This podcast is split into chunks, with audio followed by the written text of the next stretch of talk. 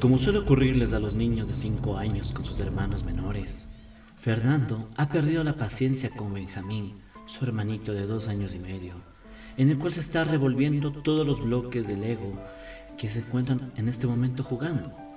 Impulsado por un arranque de ira, Fernando muerde a Benjamín, que se echa a llorar al oír los gritos de dolor. Su madre se acerca a toda prisa y reprende a Fernando y le ordena que guarde los objetos que son motivo de la pelea. Ante esto, Fernando se echa a llorar. Todavía irritada su madre se niega a consolarlo. Pero Fernando recibe un consuelo de una fuente muy inesperada.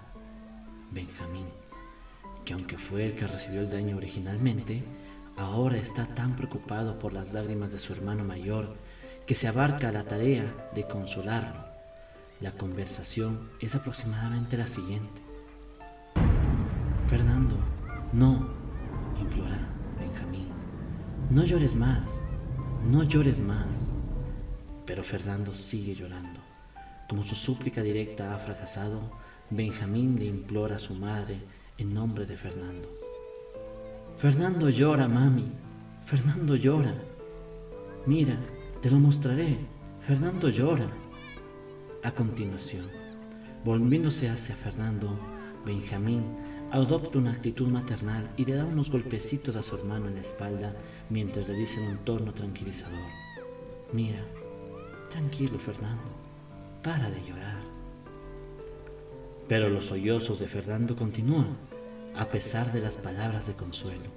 Entonces Benjamín recurre a otra técnica, le ofrece ayuda a su hermano para guardar los bloques de Lego en una bolsa mientras él le dice en tono amistoso, ya están, ya están, Fernandito, yo los guardo por ti.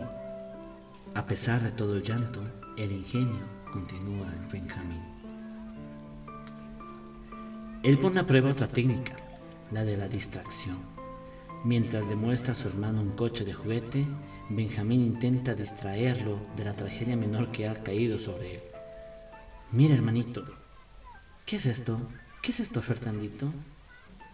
A él pero no le interesa nada. No tiene consuelo. Su llanto es irrefrenable y su madre pierde la paciencia y recurre a la clásica amenaza. ¿Quieres que te pegue? Fernando, con voz temblorosa, responde. No. Entonces cállate, dice la madre con firmeza, aunque un poco exasperada. Entre sollozos, Fernando logra responder en tono jadeante. Trato de hacerlo.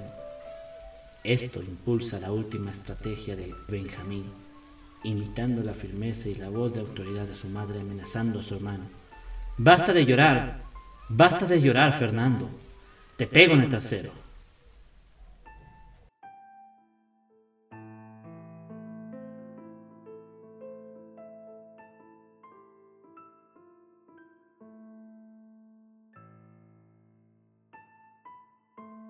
Este micro relato que te acabo de contar se revela la notable sofisticación emocional que es de un niño de 30 meses de edad, en el cual puede mostrar un intento de manejar sus emociones para la otra persona. En su urgente intento por calmar a su hermano, es capaz de desarrollar un enorme repertorio de tácticas, desde la sencilla súplica hasta buscar la alianza con su madre, que obviamente a la final no le sirve. Para el consuelo físico, su ayuda, hasta las distracciones, las amenazas y órdenes ayudan por completo para que el niño actúe, consuele a su hermano mayor.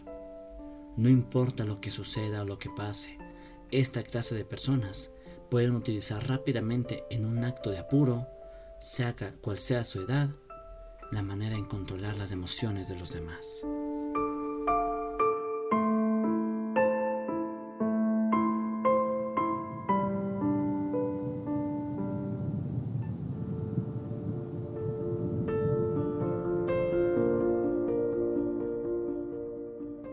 Como saben, los padres tienen hijos pequeños que son más empáticos y los consuelan.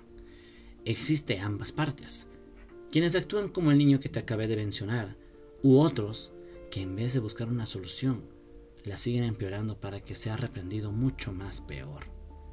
Ser capaz de manejar las emociones de otro es la esencia del arte de mantener las buenas o de las malas relaciones. Para manifestar este poder interpersonal, las personas primero deben alcanzar parámetros de autodominio, lo cual comienza con la capacidad de aliviar su propia ira, aflicciones, impulso o excitaciones. En otras palabras, es la habilidad de serenarse propiamente. Todo esto inicia desde la niñez, pero también en el ambiente en el cual nosotros nos vamos desarrollando como personas. Y así poder controlar todas y cada una de nuestras emociones y adquirir estas habilidades.